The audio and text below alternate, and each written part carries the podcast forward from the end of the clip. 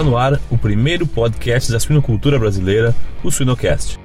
É bastante comum produtores comprarem algumas dessas fêmeas de, de, de linhagens genéticas aí e começar a reproduzir eles mesmos. Né, comprar um animal comercial e começar a reproduzir e vender o animal comercial como linha genética, para atender essa demanda ali. Então, você acaba perdendo em produtividade. Né? Existem os, os multiplicadores sérios ali, mas é, tem muito dessa questão. Fora as empresas de genética locais lá, de linhagens realmente híbridas, mas ali do mercado chinês também.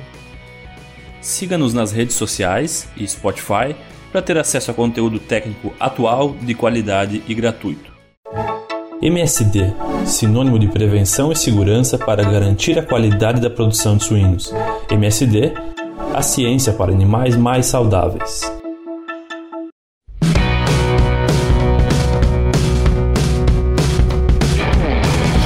Pessoal, meu nome é Jamil Facim e o Sinocast de hoje chega através do apoio dos parceiros MSD Saúde Animal e Everpig. No episódio de hoje, para falar sobre os mistérios da suinocultura chinesa, temos a honra de receber o médico veterinário Dr. Maurício Dutra. Olá, Dr. Maurício, satisfação te receber aqui no Sinocast. Olá, Jamil, bom dia. Obrigado, eu que agradeço a oportunidade. Legal, legal. Maurício, nos conte aí como que tu chegou na suinocultura? Sou técnico em agropecuária, formado lá em Rio Verde, lá em Goiás, e fui monitor da granja de suínos lá. E então assim já tinha uma, um gosto, uma tendência de trabalhar com suínos. Depois continuou a formação como médico veterinário, também todos os estágios direcionando para a suinocultura e desde que formei, assim, comecei a trabalhar no setor, né?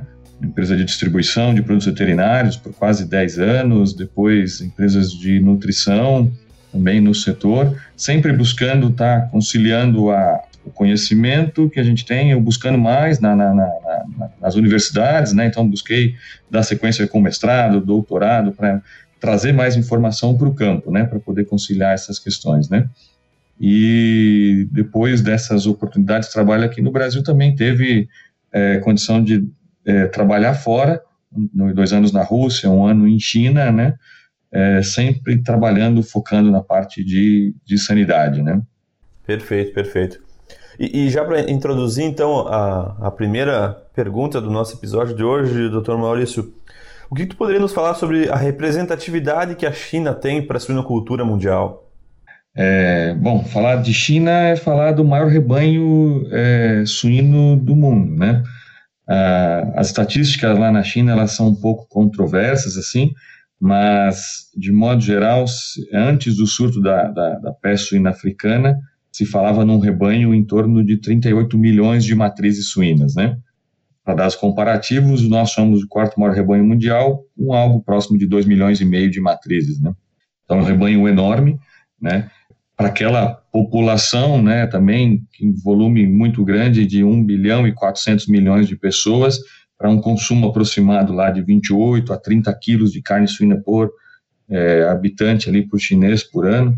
Então, assim, é um rebanho enorme para atender realmente essa, essa demanda deles ali. Acho que isso é o que representa, por exemplo, nós sempre discutimos, conversamos que a carne suína é mais consumida no mundo, parte dessa responsabilidade em função do consumo da carne suína na China do rebanho chinês, né?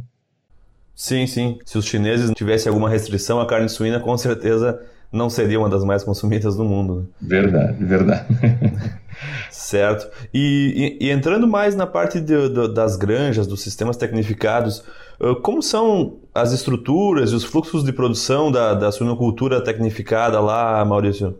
Esse rebanho, né, que hoje já houve uma redução significativa por conta da, da peste africana, mas o rebanho ele está mais ou menos estruturado assim, em torno de 70% é dele, desse volume em torno de, de subsistência e 30% tecnificado, né? Então, a tecnificação aí de mais de 10 milhões de matrizes. E essas granjas tecnificadas, elas, é, o que se visualiza lá hoje são grandes UPLs, né?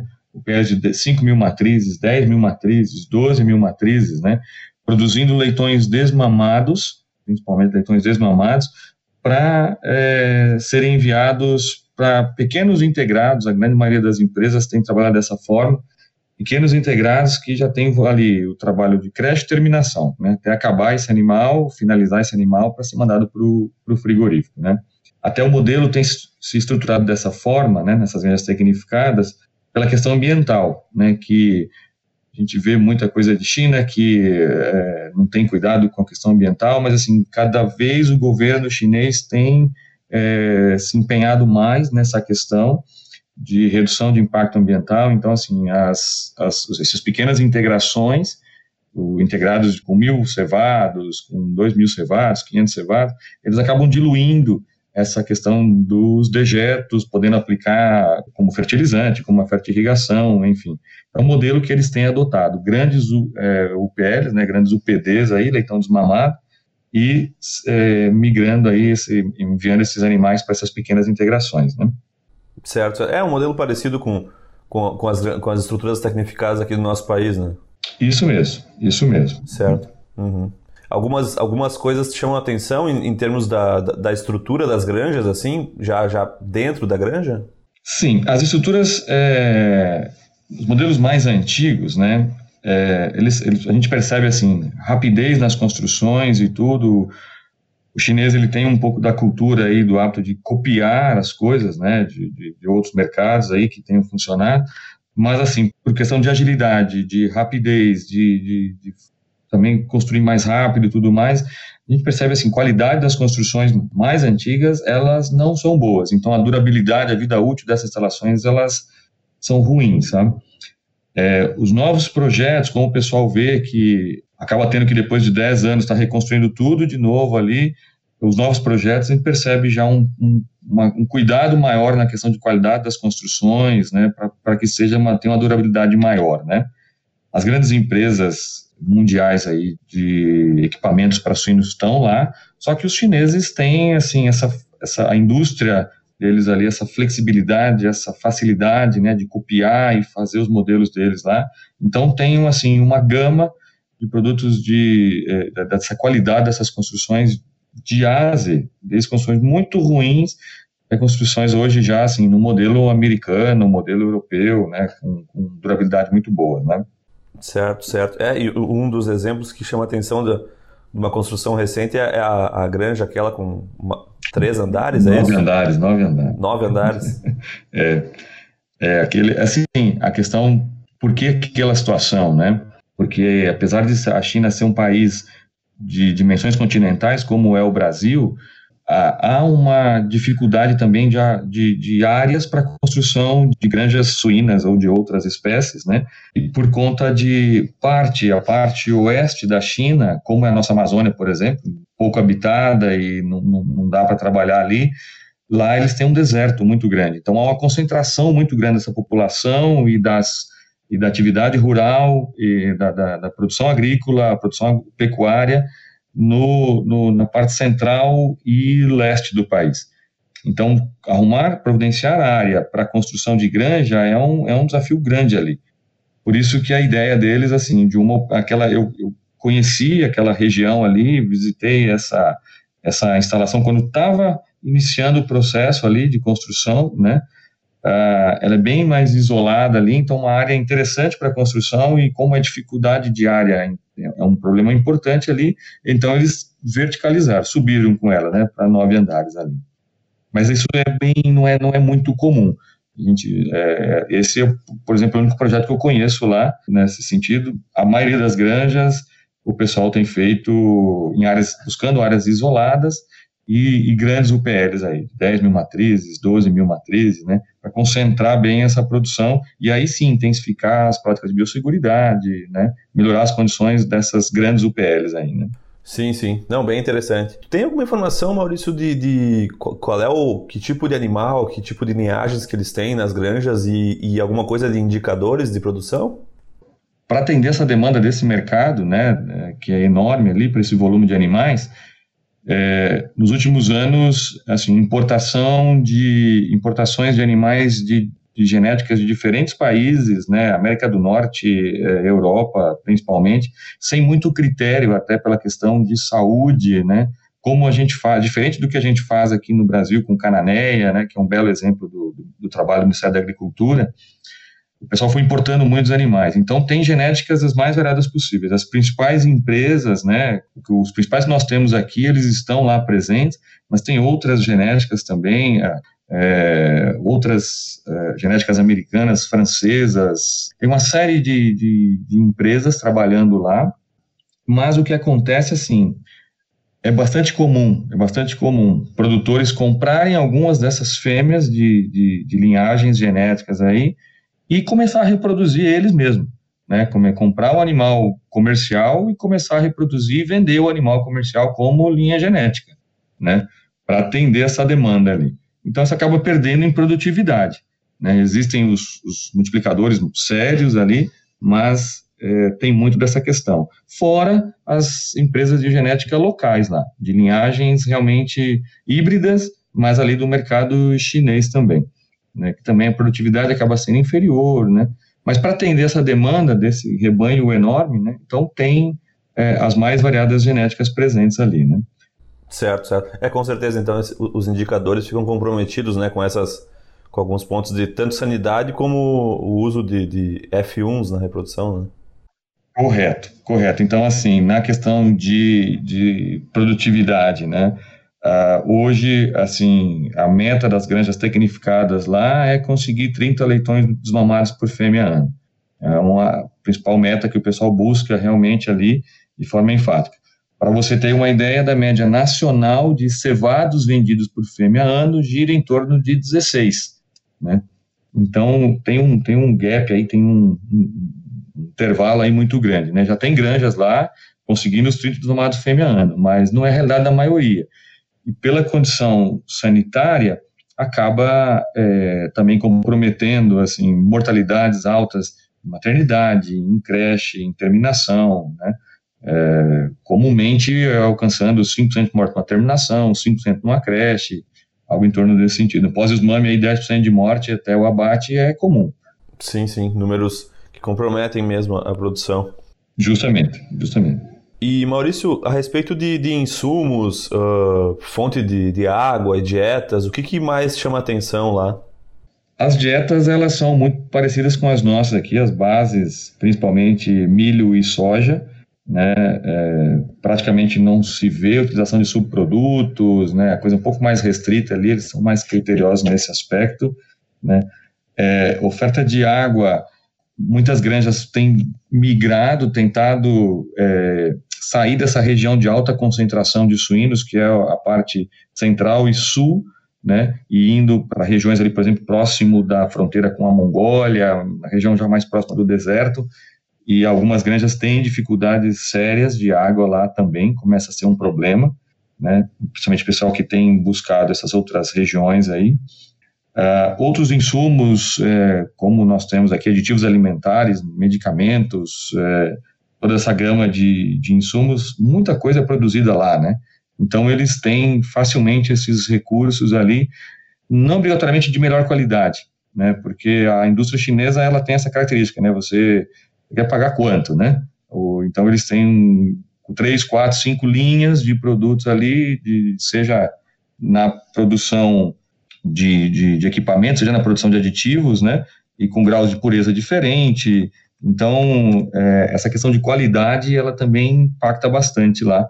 Próprios antibióticos, aditivos, né, eles têm bastante variado ali na qualidade, né, que acaba afetando a produção também. Vacinas, por exemplo, né, fora todos os laboratórios grandes, né, globais aí, tem uma série de laboratórios locais lá produzindo vacinas, sem muito critério, sem muito critério. Um ponto que chama atenção, por exemplo, é, eu conheci um laboratório lá na China que disponibiliza um serviço. Você compra a sua partida de vacina e antes de utilizar, envia para eles uma amostra, porque eles vão checar o grau de pureza dessa vacina, se você pode utilizar imediatamente ou não. É um pouquinho complicado ali essa, essa questão. Sim. Pela variedade de, de, de, de fornecedores, de, de, de empresas de manufatura que tem lá, né? Já pensou estar no top 1% da suinocultura? Acesse academiasuina.com.br e invista no seu conhecimento. São informações interessantes mesmo de uma realidade que a gente está bem, bem distante, né? E, como, e essa questão da exportação é, é, é, aquela regra, né? Tudo que a gente exporta é o de melhor qualidade, então como eles abastecem o mundo com muitos, muita coisa, né? então eles acabam que utilizam não o, o produto premium, né? eles vão usando categorias abaixo. E daí já, já introduzindo uma próxima questão, Maurício, da tua experiência ali, o que que tu mais lembra assim de exemplos de, de bons exemplos e, e de maus exemplos da, da produção de lá? É, vamos falar dos, dos maus primeiro ali, assim, a gente vê é, comumente lá, assim, né, antes do desafio da peste suína africana, principalmente, falhas sérias na biosseguridade, né, algum, assim, preocupados, super preocupados, por exemplo, com pessoas e caminhão carregando sujo, né, totalmente sujo para carregar os animais lá. Então, assim, essas falhas sérias de biosseguridade, juntamente com essa questão que já foi mencionada, da importação um pouco sem critério dos animais nos últimos anos, né, isso já tem mudado agora, é, somou ali, favoreceu a condição de, da, da, da sanidade e, e, também a densidade que tem do rebanho suíno lá, né, favoreceu essa condição é, ruim da sanidade do, do rebanho chinês, né. Então, esse desafio sanitário acabou, é, por todas essas características aí, é um ponto que é, afeta bastante a produção deles lá, né, então talvez esse seja um dos piores exemplos ali, né, uma das piores condições lá. É, na questão assim, de exemplos positivos que a gente vê é, na produção, quando você define ali com, com o produtor, com, com, com, com o dono, as questões a serem trabalhadas, então, assim, o comprometimento desse pessoal, talvez seja uma questão cultural ali também, de tomar as ações e realmente fazer, quando realmente assume o trabalho ali, é, é, é impressionante ali, é um baita de um exemplo, né? A rapidez de tomar decisão, a gente viu é, recentemente com a questão do coronavírus, a construção de hospital em 10, 12 dias ali. É, então, assim, essa tomar decisão, essa rapidez, vamos fazer isso, isso são, são pontos assim que, que chamam a, a, a, atenção, né? E também tem a seguinte questão, é, bastante comum, a gente vê essa, essa, essa situação lá, né? O, o chinês, ele encara a atividade como um negócio. Então ele tem que ganhar dinheiro naquele negócio. Ele entra na atividade para fazer o correto e fazer como deve ser feito ali. Esse pessoal mais novo agora que a gente enxerga é, é, entrando no setor ali, fazendo a coisa de forma decente. Não deu dinheiro, não está rendendo, sabe? Não tem essa persistência ali que o, por exemplo, brasileiro tem. Ele dá, ele sai da atividade, né? Então abandona ali, vai buscar outra, outra coisa para ganhar dinheiro tem, tem, tem muito desse, desse comportamento, que é distinto do que a gente enxerga aqui na nossa realidade. Né? Sim, sim, sim, exato. É. é, é eles vêm como negócio e a, e a, gente às vezes vê uh, produtores, principalmente aqui do, da região sul, mais por amor, parece, né? A produção, né? Uhum. Correto, correto, correto. É. Que é, um, que, é um, que é um lado bom, né? Sem dúvida. Claro. Uhum. Mas muitas vezes, assim, aquela questão, ah, mas eu sempre fiz assim, e não está sendo o melhor dos modelos e as tecnologias que aparecem hoje, a quantidade de informação que tem, né, às vezes a gente fica amarrado, preso a essa questão, né, e, e atrapalhando a produção.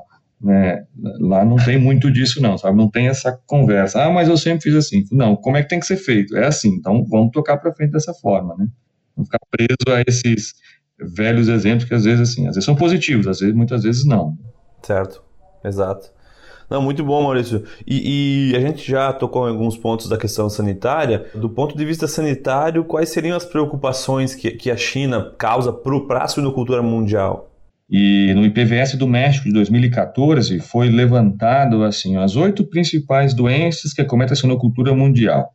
Né? E na, nessa lista das oito principais doenças está lá PIRS, diarreia epidêmica, peste suína clássica, peste suína africana, algésica, aftosa, influenza e circovirose. São as oito que foram listadas por veterinários da área, né, da suinocultura. Então, assim, hoje a China tem as oito, né? Então, é, é, é, um desafio enorme lá. E algumas dessas enfermidades têm essa questão, assim, de estar tá presente em carnes, de estar tá presente, é, podendo contaminar é, matérias-primas, né? Enfim. Então, isso, como, como a China produz muito da, da, da, de vitaminas e de minerais e tudo mais, principalmente vitaminas, né? Os processos em si, eles não são impactantes ali, eles são esterilizados, né? Agora a questão, assim, na exportação, contaminação de uma sacaria, contaminação é, no transporte ali, isso é um risco, isso é um risco. Né, de diferentes vírus. Então, por exemplo, o vírus da diarreia epidêmica que saiu da China e foi lá para pro, os Estados Unidos e correu o mundo, né, há alguns anos aí, 2013, 2014. É, o levantamento que o SDA fez é de que big bags, aqueles bags de toneladas ali, contaminados com matéria orgânica, é, levando matéria-prima, chegou a, ao mercado americano. Em fábrica de ração, entrou em granja, enfim, acabou disseminando o, o vírus da pele lá. É o levantamento que eles fizeram, né? A gente tem visto vários trabalhos recentes mostrando, assim, a, o vírus da peste africana podendo resistir a uma viagem é, é, transcontinental lá da Ásia para a América, né? Então, assim, as matérias-primas que eles produzem, né, vindo de produtores de qualidade, de empresas certificadas tal, não vejo como problema, mas o transporte é um, é um risco, sim. Né? Outra característica, pensando já na suína africana também, é o costume deles, né, a tradição deles ali de, de levar alimentos de um lado para o outro, né, e como o vírus ele fica viável na carne por meses, né, então está trazendo alimento dessas regiões endêmicas contaminadas, né, também, também seria um risco aí, mais remoto, mas ele é presente, sim, para a suinocultura mundial. Sim, sim, verdade. Não, são pontos bem de preocupação para a suinocultura, não, não só brasileira, mas mundial. Sim. Uh, Maurício, e a questão da, da, da, de uma preocupação que a China pode gerar na suinocultura do mundo do ponto de vista de mercado? Tu mencionava aí das, das granjas que ainda são negativas para a peste suína africana. Se isso virar um padrão, assim, as granjas começarem a negativarem para doenças e virarem uma potência na produção, quais, quais seriam as preocupações que o mundo deveria ter do ponto de vista de mercado? Como, como se trata ainda do maior rebanho mundial, né, apesar da doença da, da, ter dizimado uma parcela importante do rebanho, interessante que, assim, ela acabou sendo, assim, um marco na, na, na é, chinesa ali, né, então a gente tem a sinocultura antes da peste suína africana e depois dela. É, essas falhas de biosseguridade que tinham ali, o pessoal realmente já, já começa a, a corrigir isso, então, hoje já se vê assim, granjas com uma preocupação muito séria com a questão de biosseguridade, é, investimentos pesados aí nessa questão, com índices de produtividade negativos para a peste suína africana e, consequentemente, é, com outra, essas outras enfermidades, que a maioria dos rebanhos é positiva, já bastante controlado. Então, nessa última visita lá em dezembro, deu para ver assim, vários exemplos dessas granjas já é, investindo muito nessa questão, por conta da rentabilidade que a atividade traz para eles hoje, né? Então, nessa, nessas condições, eu, eu vejo assim que eles estão se movimentando e o chinês não é não entrou na atividade hoje, né? Tem muito tempo aí no comércio menos ainda. Então eles estão se movimentando é, para estruturar essas granjas, mantê-las negativas, são dessa alta rentabilidade aí. E conversando com, com técnicos de lá, com donos de empresa nessa última visita, eles acreditam que assim em torno de dois anos, dois anos e meio, essa condição assim de produtividade, por todas essas características investimento em biosseguridade, é, condição é, estável, equilibrada para outras enfermidades, né, com consequência dessa de, de, todo esse investimento, dois, dois anos, dois anos e meio, a situação já entre num equilíbrio, eles voltem a, aos patamares de produtividade que tinham anteriores, até maiores, né, dependendo menos do mercado é, externo, né, de importar a carne aí.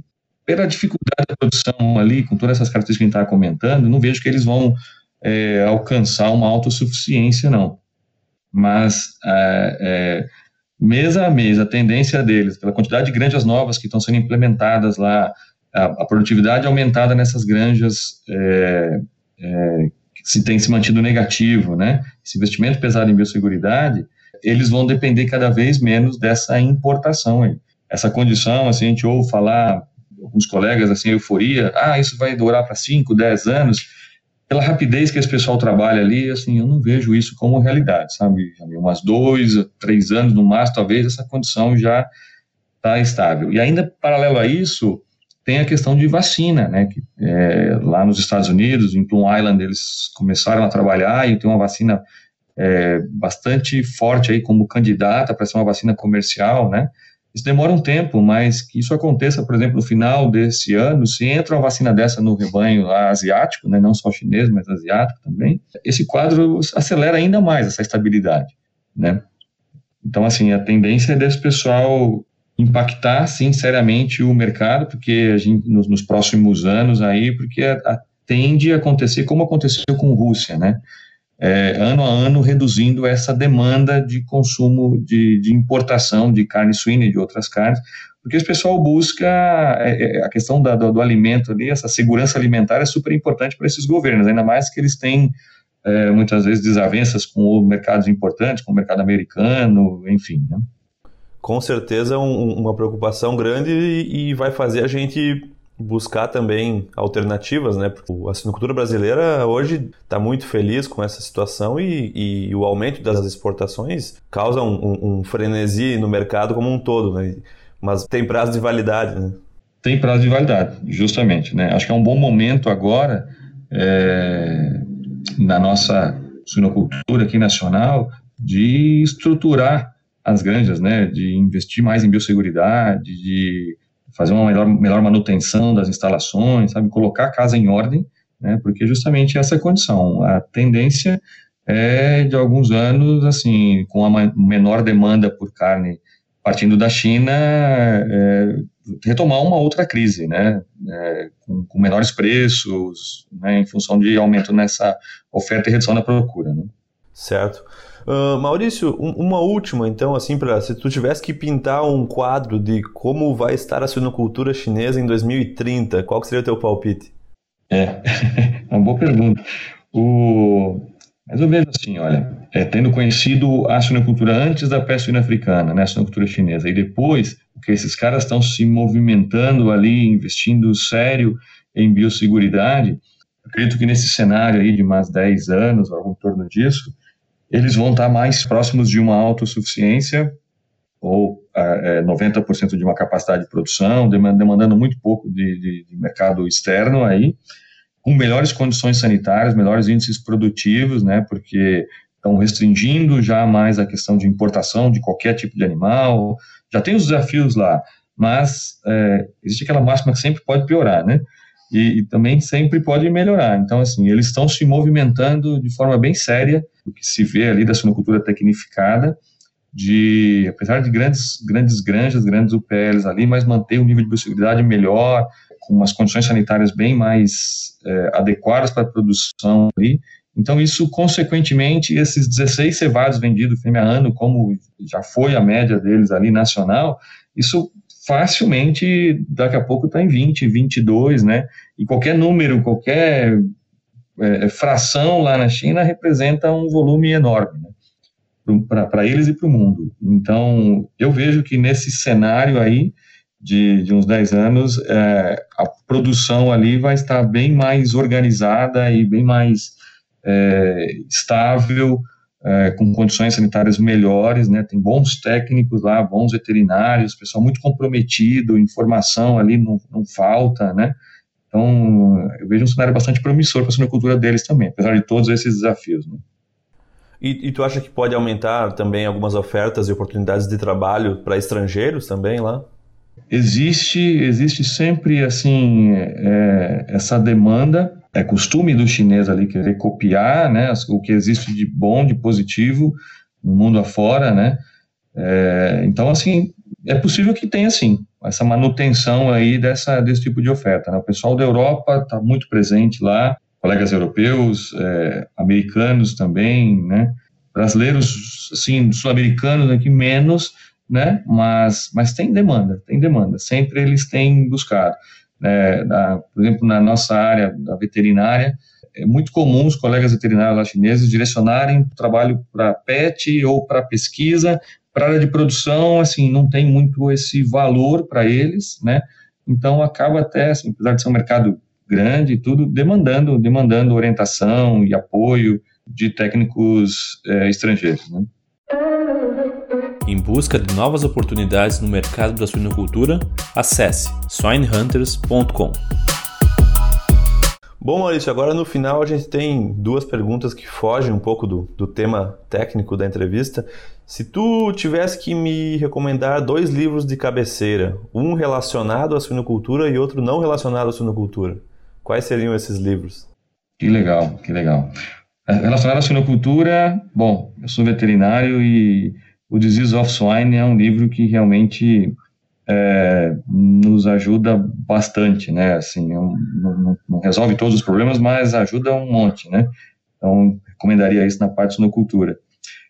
Meu livro de cabeceira que não é da área de sinocultura é a Bíblia, né? Assim, a gente está meio fora de moda, mas para nós que somos cristãos, é crer em Deus, Ele é o Criador e ali é o manual de instrução para nós ali, né? Então, dá uma lidinha ali, é, é, sempre, é sempre positivo ali a, a, leitura diária da Bíblia, né? Certo, certo, muito bom, Maurício. E, e uma última, uh, aí, entrando um pouco mais na, na, na tua vida, o, o, que, tu ainda gostaria de fazer na vida que tu não fez? Ah, legal, legal. Olha, é, a gente se envolve bastante na, no trabalho, na correria e assim com essas viagens, atendendo, fazendo um trabalho aqui no Brasil e lá fora também. É, então, assim, acaba sobrando bem pouco tempo para questões, assim, pessoais, né? Mas eu tenho comigo, assim, preciso é, me envolver mais com ajudar pessoas, ajudar algumas... É, a, trabalho, por exemplo, com a igreja que nós temos feito, né? Mas, assim, pouco é algo que eu gostaria de me envolver mais, sabe, Jamil? Pela correria, acaba ficando para segundo plano, sabe disso, corrido para todo mundo, mas tem que me organizar para conseguir trabalhar melhor essa questão. Não, perfeito, perfeito. É, ajudar as pessoas nos causa um, um, efeito muito bom, né? Acaba sendo uma, uma recarga de baterias, né? Com certeza, com certeza. Exato. Mas então, Maurício, eu, eu te agradeço mais uma vez, tenho certeza que, que foram informações muito interessantes. Eu desconhecia várias, te agradeço mesmo. Foi um prazer, Maurício, e um grande abraço aí, uma boa semana. Ok, obrigado, Jamil. Um grande abraço.